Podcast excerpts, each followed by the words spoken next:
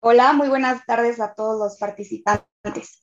Les damos la bienvenida a este seminario, Producción de Cerveza Artesanal, impartido por el maestro Pedro Antonio Ordóñez Islas.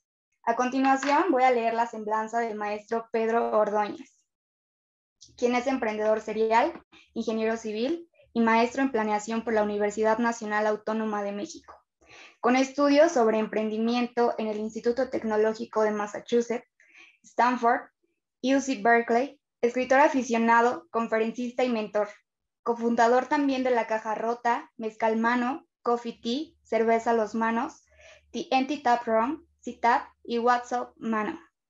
Pedro, estamos muy agradecidos de que estés aquí. Te cedo la palabra. Perfecto, muchas gracias. A ver, a ver si por acá me veo. ¿Qué tal? ¿Cómo están? Los saludo desde casa por ahora. Eh, vamos, voy a compartir la presentación. Este, voy a platicarles un poquito qué onda con el mundo de la cerveza artesanal. Nosotros empezamos en el 2016 eh, en, incursionando en este mundo y pues vamos a platicarles un poco de lo que hemos aprendido y también porque alrededor del mundo de la cerveza hay un montón de mitos, hay un montón de leyendas y cosas. Vamos a tratar de desmentir algunos y platicarles cómo funciona todo este rollo, ¿vale? Les voy a compartir la presentación. Ahorita que decían eh, estaría buenísimo que si tienen dudas o vayan surgiendo preguntas, vayan escribiéndolas en el chat desde que este, se les vayan ocurriendo, les vayan pensando, para que no se les vayan a olvidar al final, ¿no? Entre más, entre más interacción haya con ustedes, se vuelve como más rica esta plática. Si yo nomás me echo un choro y un monólogo este, constante, va a ser, este, digamos, un poquito más tedioso. Entonces, hagámoslo más interactivo. Entonces, comparto la presentación y empezamos. Bueno, eh, vamos a hablar entonces de producción de cerveza artesanal. Y antes que eso, quería platicarles una historia. Ustedes sabían, y aquí se los pongo obviamente, cuál es la eh, cervecera más antigua de la historia.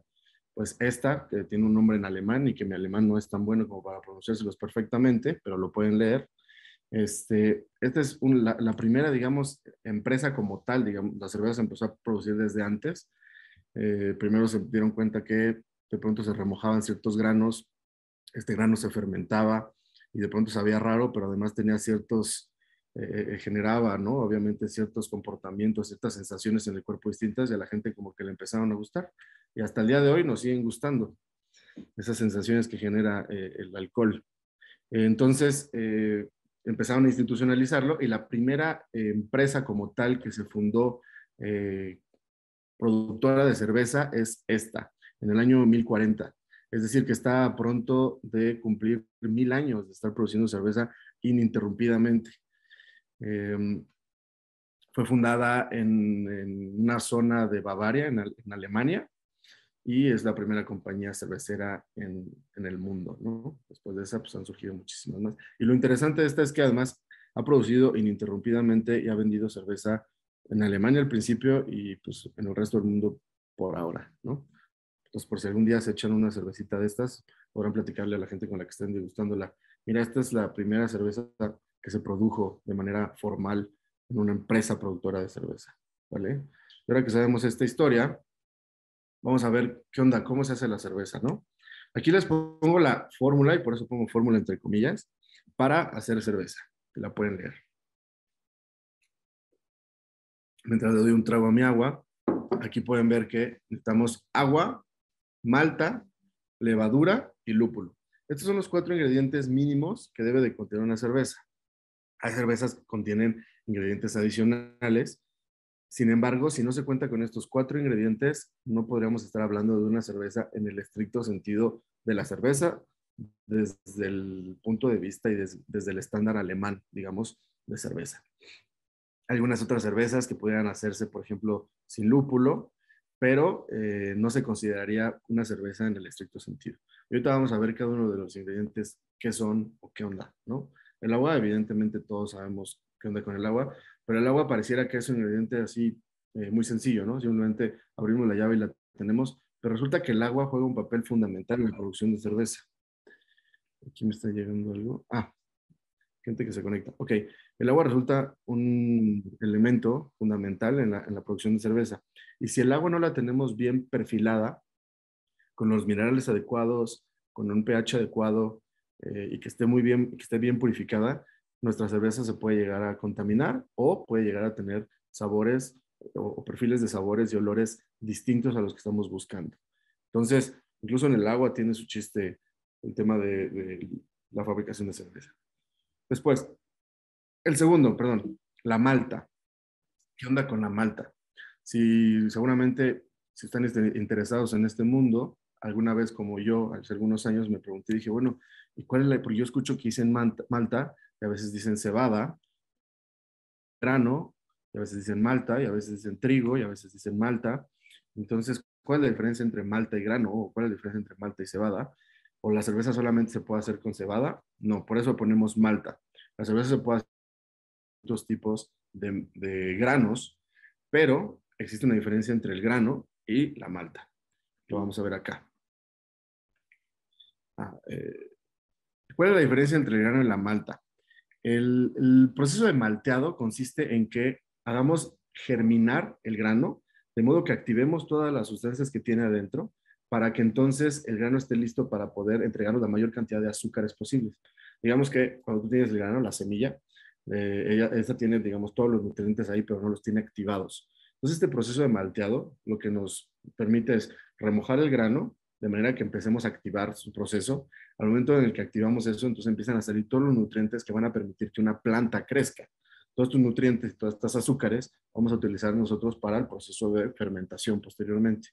Entonces, remojamos el grano, hacemos como que empiece a germinar y justo antes de que realmente germine hacia ser una planta, cortamos ese proceso radical de, de, de germinado, es decir, lo horneamos, lo calentamos, entonces se corta ese proceso y después se eliminan las raíces que hubieran salido. Es muy poquito lo que se hace, lo que se hace nomás es que, que, el, grano se hinche y, bote, pero algunas veces sale alguna raíz o alguna, algún filamento de planta y después se tuesta. Y una vez que se tuesta, este, ya, ahora sí ya puedes estar hablando de malta, ¿vale? bueno, digamos, yo, a mí me gusta como interactuar, decir si alguna pregunta hasta aquí o eso, espero que vaya quedando claro, si no, este, lo vamos viendo en el chat. Entonces, esa justamente es la diferencia entre el grano y la malta. La, malta ya es un grano activado y listo para poder entrar a un proceso de eh, maceración como lo que ocurre en la cerveza artesanal, bueno, en la cerveza en general. Ajá. Espero que no haya dudas hasta acá. Me regreso uno más. Entonces ya vimos el agua y vimos a la malta. Después viene la levadura. La levadura es la encargada, digamos, de comerse todas las azúcares de la malta y convertirlas en alcohol. De esta manera es que por eso tenemos un producto alcohólico. Y finalmente el lúpulo. La cerveza por sí sola, si ustedes prueban algo que se llama mash, que es cuando antes de fermentar la cerveza se tiene, este, o la, incluso la cerveza fermentada, si no agregáramos este ingrediente, no es amarga. O sea, la cerveza por sí sola no es amarga.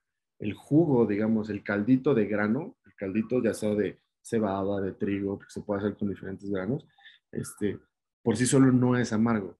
Lo que otorga el amargor a una cerveza es el lúpulo. El lúpulo es una flor. Es una flor que se agrega al proceso de, elaboración de cerveza y es lo, que, es lo que otorga el sabor amargo a la cerveza. ¿Vale? Entonces ahí están los cuatro jugadores en este proceso. El agua, que es fundamental que esté muy bien perfilada la malta, que es este grano que hicimos este, germinar un poquito, paramos radicalmente ese proceso de germinación, lo secamos y una vez que está seco lo tostamos. Y dependiendo del tostado, también vamos a ver más adelante qué onda con la cerveza. Cuando ya hablamos de maltas, hablamos de maltas y decimos, ah, pues es que está la malta tal, la malta tal. Dependiendo del tipo de malta, también es después el tipo de cerveza que vamos a querer elaborar. La levadura, que son los hongos que se comen al azúcar y nos van a producir el alcohol, y el lúpulo, ¿no? Que es esta flor que agrega el amargor a la cerveza. Muy bien, entonces hasta aquí estamos bien. y acá les voy a contar otra historia, así como la que vimos de Stefan, Stefan.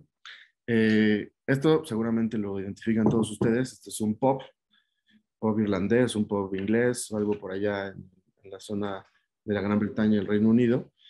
¿De dónde viene esta palabra de pop? Pues es chistoso y está, es curiosa esta historia, por eso me gusta platicarla. Los pops es la contracción de algo que se conoce como public house. Y las public houses eran estos lugares donde ya estaban avalados por, digamos, el gobierno, digamos, la institución sanitaria en su momento, para poder vender cerveza sin que la gente se fuera a enfermar. Y sí, era lo que sucedía antes. Pues se elaboraba cerveza, decíamos que la hacíamos con agua, con malta, levadura y lúpulo, pero los procesos y el agua no eran muy higiénicos, que digamos. Entonces muchas veces tenía agua contaminada y lo que sucedía es que la gente se terminaba enfermando con, eh, con el consumo de cerveza que se hacía de manera hiper mega artesanal en sus casas o en sus este, y todo, ponían a fermentar grano y lo que fuera, entonces eran lugares no, no seguros para poder consumir cerveza. Y los POPs empezaron a hacer estos lugares ya, digamos, certificados por el gobierno, donde podías tú ir a consumir cerveza de manera segura, de manera higiénica. Entonces ahí viene el origen de, de POP, es un public house, y después se convirtieron en estos bares con estos estilos donde te encuentras un montón de llaves de cerveza y te la puedes pasar probando un sinfín de cervezas que hay por todos lados, ¿no? Solo ya se saben dos, dos anécdotas, dos historias, curiosidades. Vamos adelante. Entonces, bueno, esta, esta iba antes, me la pasé. Ahora sí, ¿cuál es el proceso de elaboración de cerveza completo? Todo inicia con la malta, y ya sabemos que es la malta. De nuevo, lo más común es que la cerveza sea con cebada. Sin embargo, hay cervezas que se pueden utilizar distintos tipos de grano o cervezas que se hacen con otro grano, como por ejemplo una cerveza de trigo, que es muy común la cerveza de trigo. Eh, entonces, una vez que ya tienes la malta, lo que se hace es pasar por un proceso de molienda. ¿Qué vamos a hacer? Moler la malta como tal. ¿Por qué? Pues de esa manera rompemos el grano y lo abrimos para que entonces ahora sí podamos utilizarlo. Después de molerlo, vamos a pasarlo a un proceso que se llama mm, administrar, admitir. Después de molerlo, vamos a pasar a un proceso que se llama maceración. La maceración consiste, seguramente lo han escuchado, el término se utiliza en muchos, muchas otras cosas, es remojar en agua, bueno, remojar en algo, este, un sólido en un líquido, pues. Entonces, de esa manera empiezas, eh, a, empiezan a disolverse todos esos elementos del sólido en el líquido. Eso se hace a temperatura ambiente, ¿vale? Entonces, es poner en agua el grano. De nuevo, recuerden que aquí el agua juega un papel fundamental, entonces hay que trabajar muy bien con el agua, lo que vamos a remojar, aunque en este proceso no es el agua final, digamos.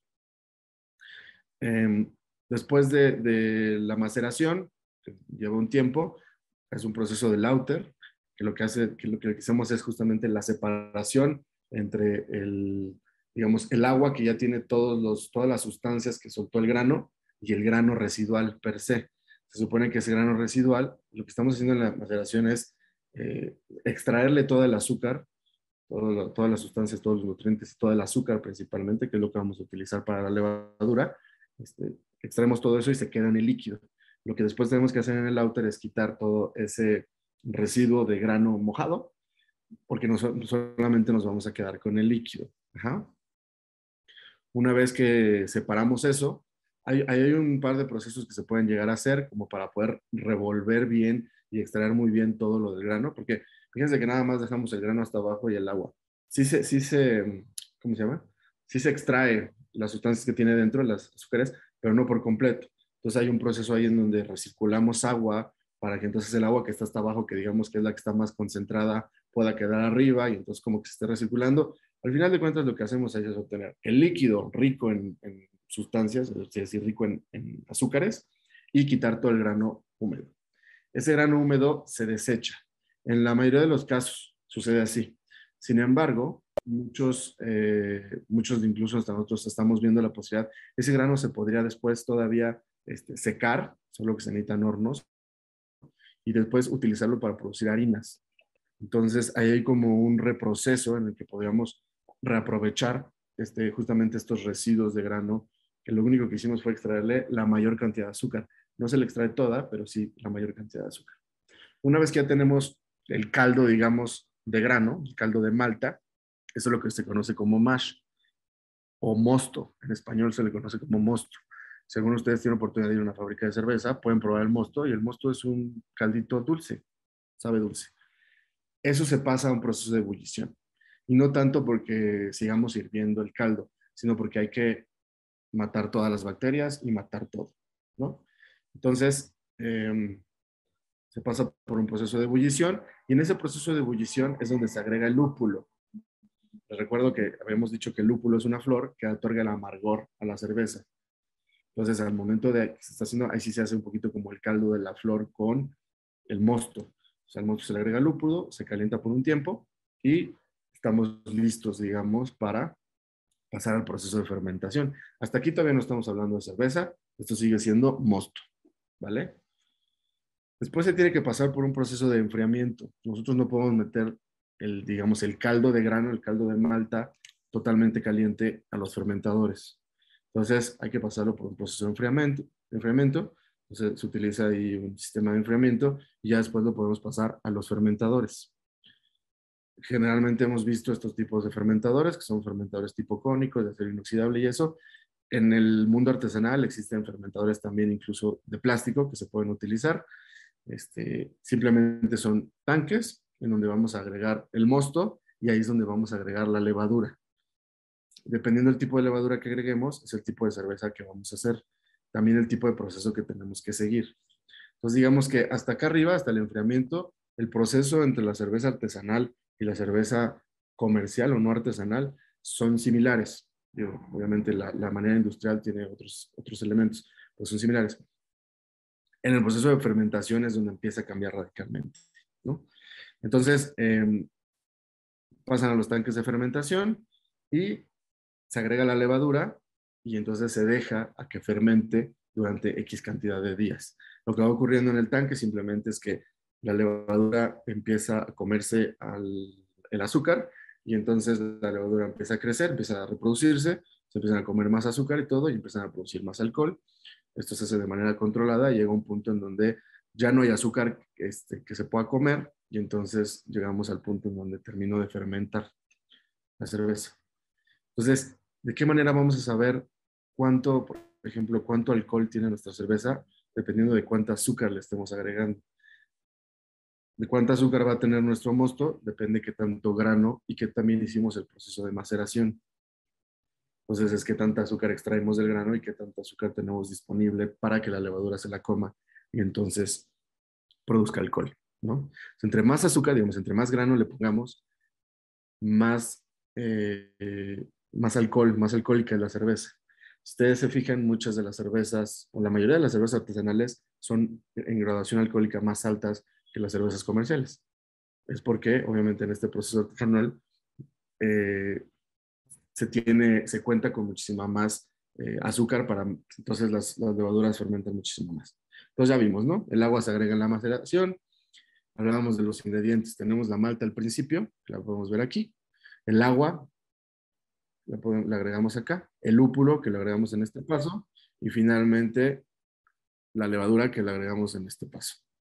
¿vale? Después viene una etapa que le llamamos de maduración o acondicionamiento. Dejamos que la sacamos de los, tanques de fermentación y la pasamos a algo que es como estabilización. Ajá, ahí la dejamos a que se asiente un poco, que clarifique un poco y finalmente lo que hacemos es pasarla al, al recipiente o al envasado final, que ya sea que lo hagamos en botellas, en latas o en barriles. En el proceso artesanal muy auténtico, la forma, ah, bueno, este líquido no tiene gas hasta el momento. O sea, genera un poco de burbuja la fermentación, pero no como tal el gas que nosotros percibimos en una cerveza, que es similar a estarte tomando este, un refresco, ¿no? Entonces, originalmente, auténticamente, el proceso de carbonatación de la cerveza es agregando azúcar al final en el último recipiente, digamos se, agregaba, se agrega algo que se llama premium sugar y el residual, digamos, de levadura que queda ahí se, se termina de comer esa, ese azúcar y entonces genera esa carbonatación dentro de la botella. Esa es la carbonatación en botella. Actualmente se hace ya agregando este CO2 en un tanque, ¿no? Con un tanque. Así como se gasifican los refrescos, de la misma manera se gasifica la cerveza. Entonces, ya sea que agregues el CO2 directamente en el barril o que lo agregues en botella lo que se hace es que se, pasa, digamos, de los tanques de maduración, se pasa a un barril en donde en ese barril gasificas y luego ya de ese barril gasificado lo pasas a una botella o en ese barril se queda este, gasificado ya como tal y sellas el barril, ¿vale? Ahora sí, lo siguiente que me preguntaban, tipos de cerveza. Es muy típico pensar y decir, es que eh, una cerveza es más fuerte que la otra porque una cerveza es más oscura que la otra. Y aquí, al final de cuentas, lo que siempre decimos es más fuerte en cuanto a qué. Aquí tenemos, esta es una cerveza lager, tipo Viena, digamos una Victoria, y esta es una cerveza Indian Pale Ale. Esta cerveza es definitivamente más oscura, esta cerveza es más clara, esta cerveza es más clarificada por el proceso comercial de clarificación, esta cerveza es más turbia. Esta cerveza es más suave en cuanto a amargor. Esta cerveza de acá de la derecha es más amarga, es de las cervezas más amargas que hay. Esta cerveza tiene menos graduación alcohólica, esta cerveza tiene más graduación alcohólica.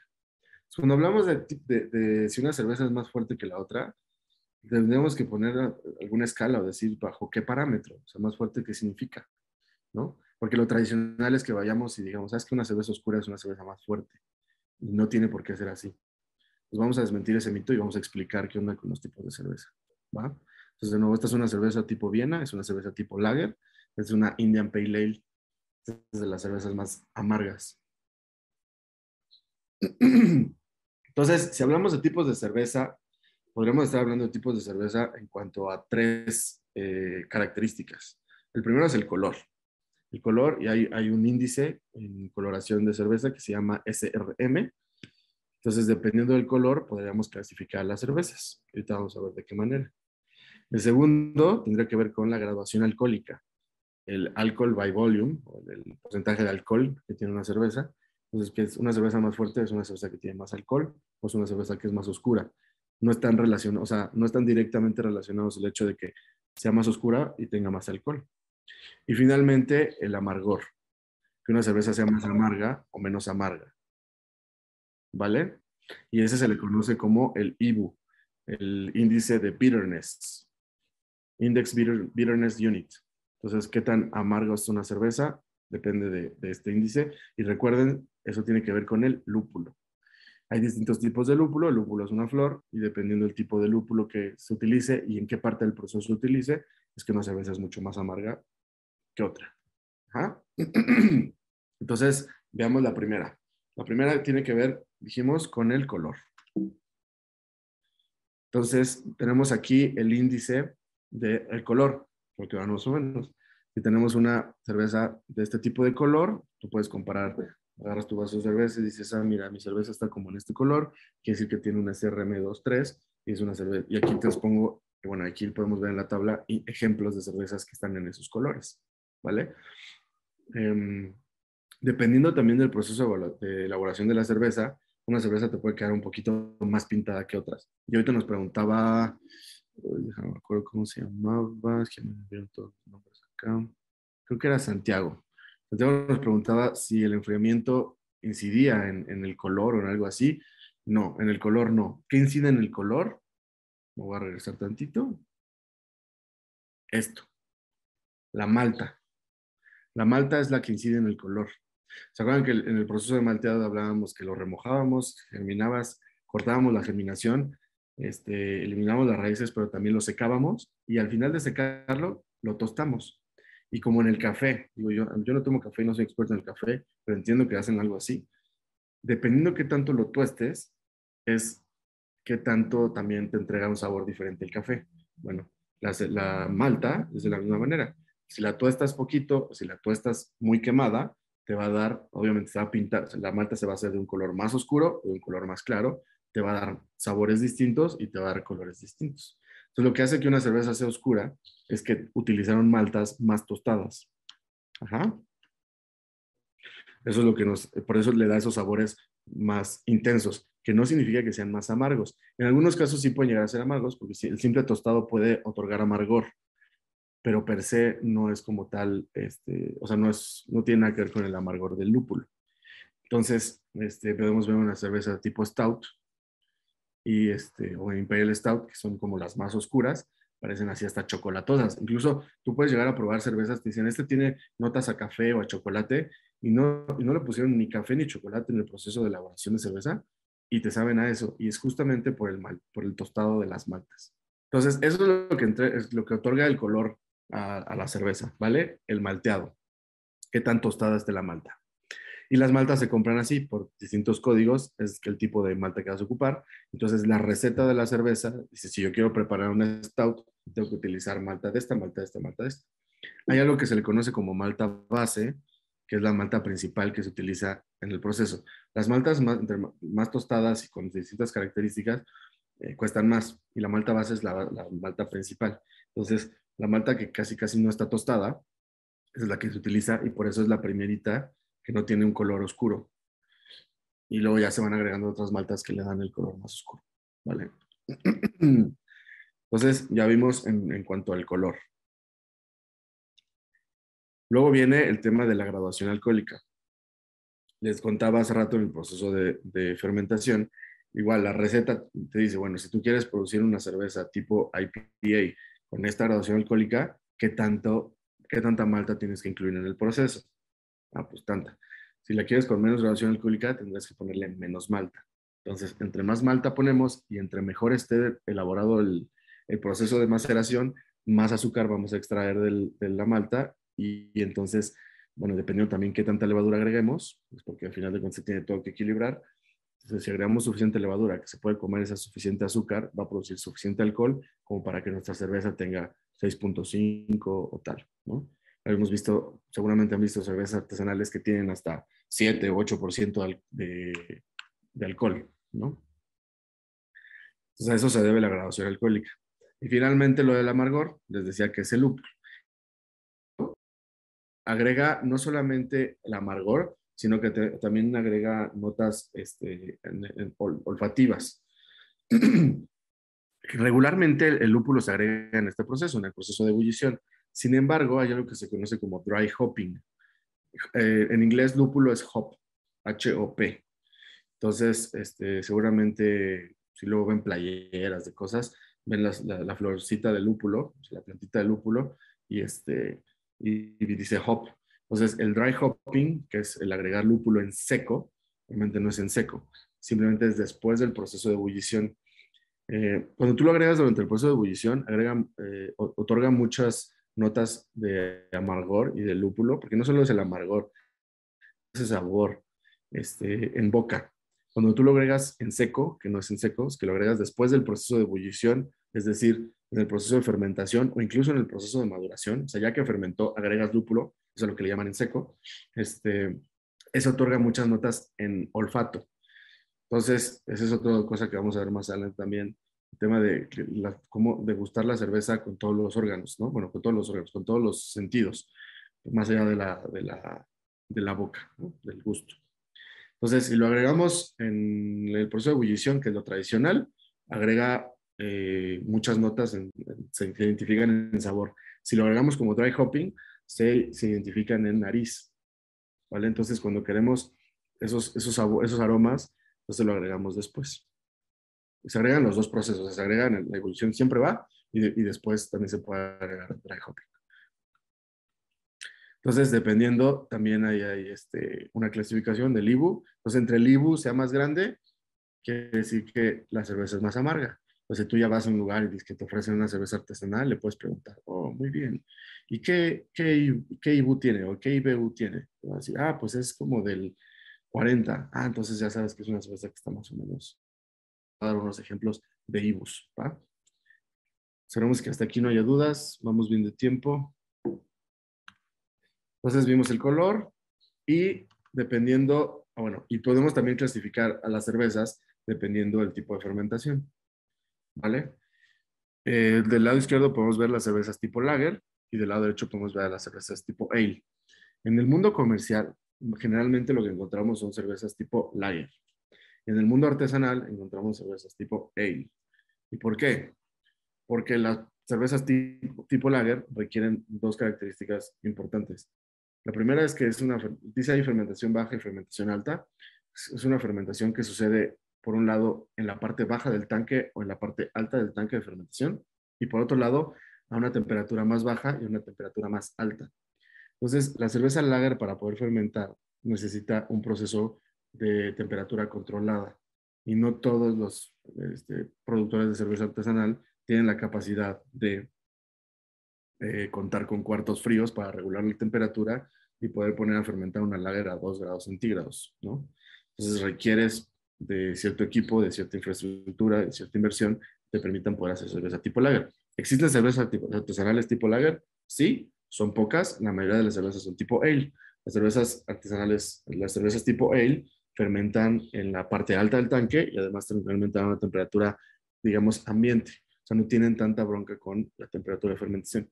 Si ya nos vamos a una temperatura muy alta, por arriba de los 26, 28 grados, podríamos llegar a tener un problema de sobrefermentación porque se calienta demasiado, se empieza a sobrefermentar y empieza a agregar ciertos sabores que no queremos. Este, pero mientras estemos en un clima como de la Ciudad de México, no tenemos bronca en fermentar a temperatura ambiente una cerveza tipo ale. Y la tercera diferencia es el tipo de levadura que se utiliza. Del lado izquierdo podemos ver que la cerveza lager fermenta con una levadura conocida como Saccharomyces pastorianus y la cerveza tipo ale fermenta con una eh, levadura tipo Saccharomyces cerevisiae. ¿Vale? En las ales podemos ver las stouts, las pale ales, las Indian Pale Ale, las IPA famosas, son una variación de las Pale Ales, las cervezas tipo Weizen, por ejemplo, que son cervezas de trigo, y luego mezclas entre todo, ¿no? Las, las Porter y esas. Luego vemos aquí una que dice Lambic. Dentro de las Lambic, dentro de las Ale, hay unas que podrían considerarse eh, aparte como independientes, son las lámbicas. Estas son este, cervezas de fermentación espontánea, es decir, cuando tú, cuando tú estás fermentando una cerveza, lo que haces es pasas el mosto ya enfriado al tanque de fermentación y agregas la levadura. En este caso agregarías Saccharomyces pastorianus o Saccharomyces cerevisiae. ¿Cómo ocurrió con las lambic? En lugar de que la persona que está elaborando la cerveza agregue la levadura específica que, que va a utilizar, lo que hace es que deja que el mosto fermente con la misma levadura que existe en el ambiente.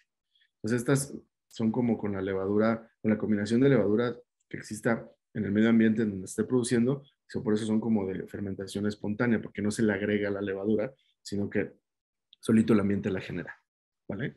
Esas son unas cervezas tipo lambic. Generalmente, lo que nosotros conocemos como una cerveza lager, decimos una 2X lager, todas realmente son lager. Una Corona es una lager, una Victoria es una lager, una 2X lager es una lager, una 2X ámbar es una lager, este, casi todas las cervezas comerciales que conocemos son cervezas tipo lager. Lo que pasa es que pues, alguien se apropió del nombre lager, pero, pero este, todas son realmente lager. Luego dentro de las lager existen distintos estilos, ¿no? Una pilsner.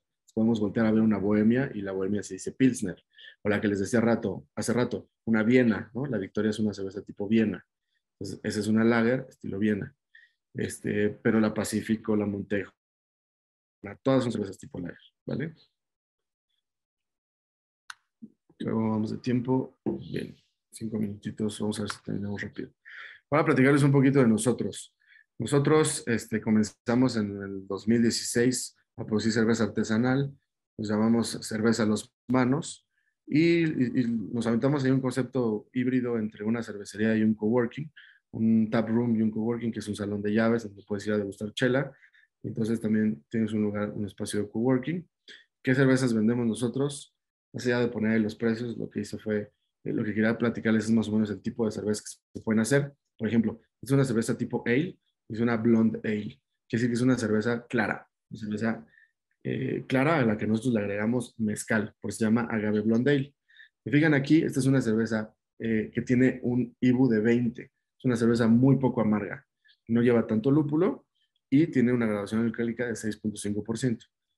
Se describe como una cerveza clara, ligera, con un toque marcado mezcal, por lo que lo agregamos. Suave presencia de lúpulo. Es una cerveza que gusta bastante. Luego podemos ver una distinta, una American Pale Ale. Aquí el IBU ya crece a 45. Esta es una cerveza un poco más amarga. Sin embargo, digo, sí, esta sí ya quizás sería una cerveza más amarga que una cerveza comercial. Sin embargo, no es una cerveza tan amarga, ¿no? Y estas son, la, digamos que este es como el común denominador de la cerveza artesanal, la American Pale Ale, el estilo que la mayoría de las personas hacen. Es, es también una cerveza que está un poquito más oscura, no tan oscura, pero no tan clara como una blonde, este, porque ya empieza a tener maltas tostadas, ¿vale? Finalmente, un stout. Un stout es una cerveza completamente oscura, este, con notas a café y chocolate en nuestro caso, que provienen, de nuevo, nosotros no agregamos ni café ni chocolate, este, solo, todo viene del, del malteado. Lo que sí agregamos son notas, bueno, agregamos ahí una maceración también de chile pasillo, guajillo y canela, que entonces por eso le llamamos stout mexicana. Y además tiene hojuelas de avena en la maceración. No solamente la malta de la cebada suelta eh, sus sustancias, sino también el avena, la avena, ¿no? Esta es una, eh, si se fijan, esta es una cerveza que es más clara, pero tiene un 45 de amargor, y esta es una cerveza que es más oscura, tiene menos amargor y tiene menos alcohol. Entonces, para romper ese mito de que la cerveza oscura es más fuerte, más fuerte en cuanto a qué, más fuerte en color. Es más suave en alcohol, es más suave en amargor. Esta es una cerveza un poquito más fuerte en alcohol y más fuerte en amargor. Esta que es una cerveza más clara es muchísimo más fuerte en amargor. Sí, perdón, es muchísimo más fuerte en alcohol por el mezcal. Y finalmente, la reina de las cervezas artesanales, generalmente a la gente que le gusta la cerveza artesanal, le gusta la Indian Pale Ale. ¿Por qué? Porque esta es una cerveza muy amarga, que tiene mucho lúpulo y que se destacan mucho los lúpulos que se utilizan. Nosotros hicimos una fusión entre una Indian Pale Ale y una Beat Beer, que es una cerveza este, blanca, una cerveza de trigo. Entonces metemos trigo, malta de trigo y malta de cebada en el proceso y además eh, adicionamos con eh, cáscara de naranja, hierba de limón y semilla de cilantro. Entonces, este, eso le da un perfil bastante bueno, porque las IPAs solas son bastante agresivas al paladar y esta le ayuda por lo refrescante y por el trigo. Muy bien, para cerrar ahora sí, ustedes saben por qué se llama la cerveza Indian Pale Ale. Les voy a contar esta historia. Pues resulta que originalmente, cuando iban los navíos a las Indias, que llevan los barcos, se llevaban cerveza. Originalmente o más bien, eh, el lúpulo es un eh, conservador natural. Entonces lo que hacían era que agregaban el lúpulo a esta... De hecho, fue, fue justamente circunstancial el hecho de que finalmente la fórmula de cerveza fuera esta, porque ellos tenían agua, malta y levadura y tenían una, bebida, este, eh, una bebida alcohólica que les gustaba, pero para poderla mantener, porque se echaba a perder muy rápido, empezaron a agregar lúpulo ese lúpulo le daba aparte un sabor más rico y dijeron, súper bien, le da un sabor rico esta flor y aparte nos ayuda a mantenerla. Entonces, finalmente lo que sucedía era que cuando se iban los navíos a las Indias, lo que hacían era decir, bueno, vamos a estar en alta mar N cantidad de meses, la cerveza no va a aguantar, se va a echar a perder, agreguémosle más lúpulo. Entonces, si le ponían este, esta cantidad de lúpulo al principio, para ellos los navíos le ponían cuatro veces esa cantidad de lúpulo. Entonces, se conservaba más, pero también sabía más amarga. Y entonces a todos los marinos les empezó a gustar muchísimo este estilo de cerveza que tenía mucho más sabor amargo.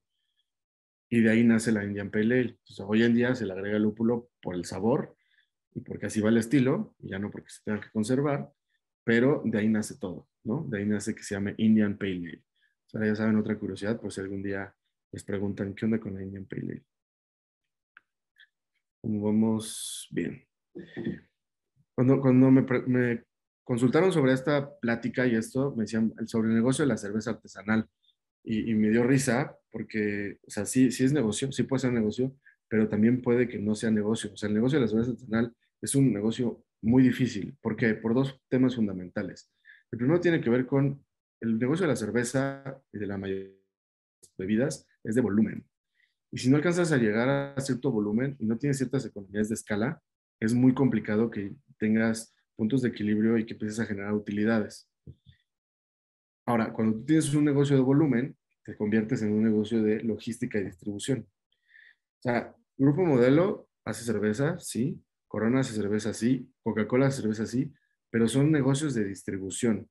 O sea, su fuerte más importante es un negocio de logística y distribución poner una, una corona y poner una Coca-Cola en cualquier pueblo de México, en cualquier tiendita en cualquier parte del mundo, eso es un negocio de logística y distribución. O sea, su core está en la logística y la distribución, no tanto en la producción, que evidentemente la producción va de la mano. Entonces, al momento en el que tú quieres llegar a convertir el negocio de la cerveza, o sea, quieres echar a andar tu, tu fábrica de cerveza artesanal y todo, dices, órale, va. Empiezas a vender, empiezas a jugar, bla, bla, bla. De pronto te das cuenta que para hacerlo rentable necesitas volumen. Para poder tener economías de escala y para poder entonces capitalizar, aunque sea un poquito de margen, pero por mucho volumen. Y después cuando te llegas a, a generar volumen, dices, ah, cabrón, entonces ya no soy un negocio de producción, ahora soy un negocio de logística y distribución y te enfrentas a otro monstruo igual de grande. Entonces, el negocio de la artesanal es bastante complicado y por eso pongo ese elemento hasta abajo. Se requiere de pasión, mucha pasión para que te mantengas ahí. ¿Se puede lograr? Se puede lograr. Nosotros optamos en un punto en enfocarlo más hacia un hobby que hacia un negocio de rentabilidad, ¿no? De manera que entonces por eso tenemos mejor nuestro tap room, la gente que va a consumir cerveza ahí y todo.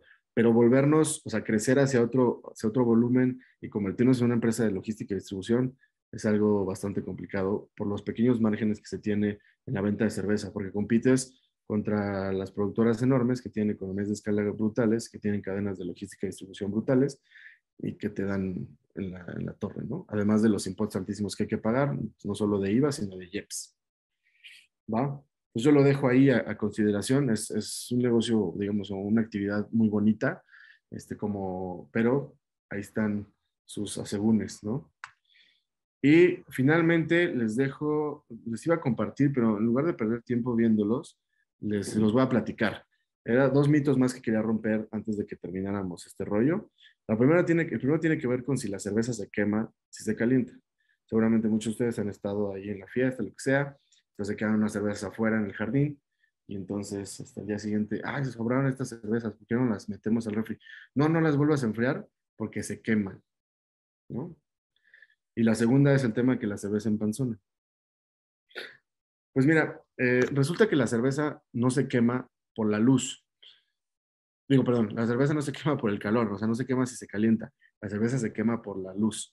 Justamente por eso las cervezas, las botellas de cerveza son oscuras para que no permita pasar cierto perfil de luz o menos luz y entonces no se echa a perder. El lúpulo tiene este, unos componentes que se llaman ácidos alfa. Esos ácidos alfa son fotosensibles, es decir, son sensibles a la luz solar.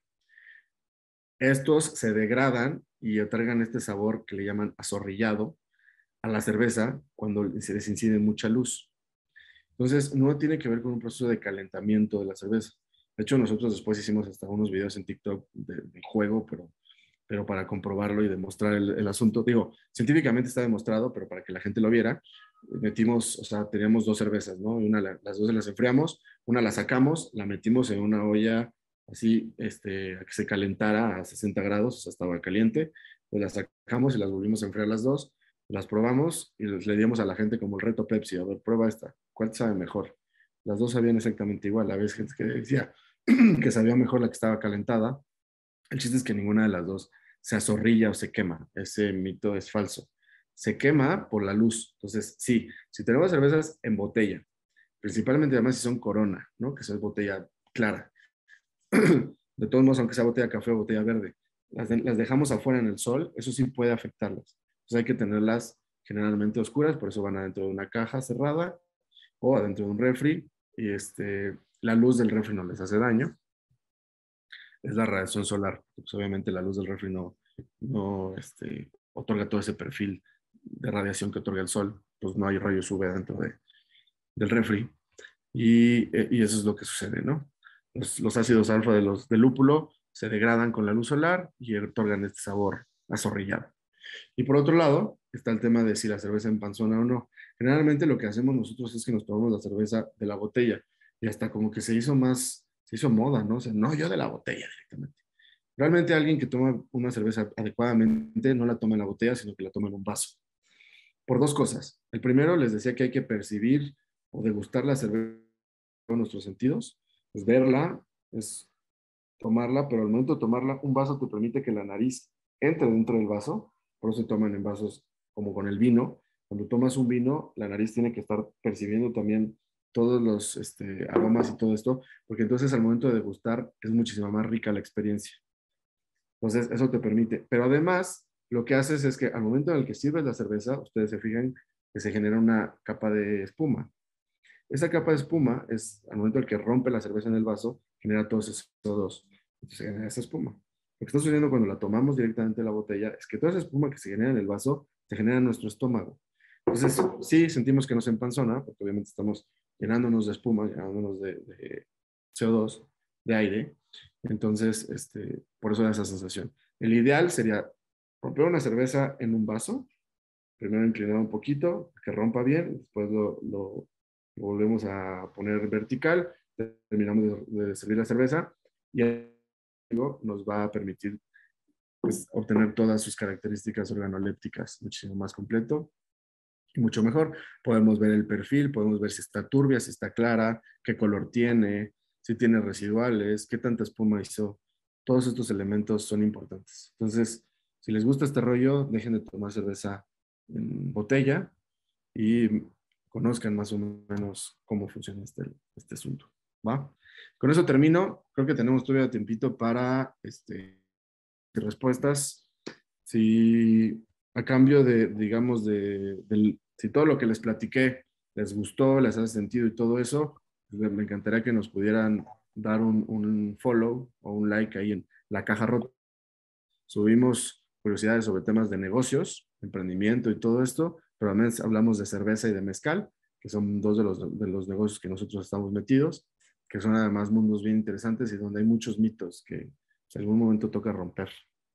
Muchísimas gracias. Pues muchas gracias, Pedro. El Instituto de Investigaciones en Materiales de la Universidad Nacional Autónoma de México otorga el presente reconocimiento al maestro Pedro Antonio Ordóñez Islas por su ponencia Producción de Cerveza Artesanal en el marco del Seminario Industrial del Instituto de Investigaciones en Materiales de la UNAM. Eh, Ciudad Universitaria, 16 de febrero de 2022, por mi raza hablar el espíritu, firma la doctora Rocío de la Torre Sánchez, secretaria de vinculación del Instituto de Investigaciones en Materiales. Muchísimas gracias, Pedro.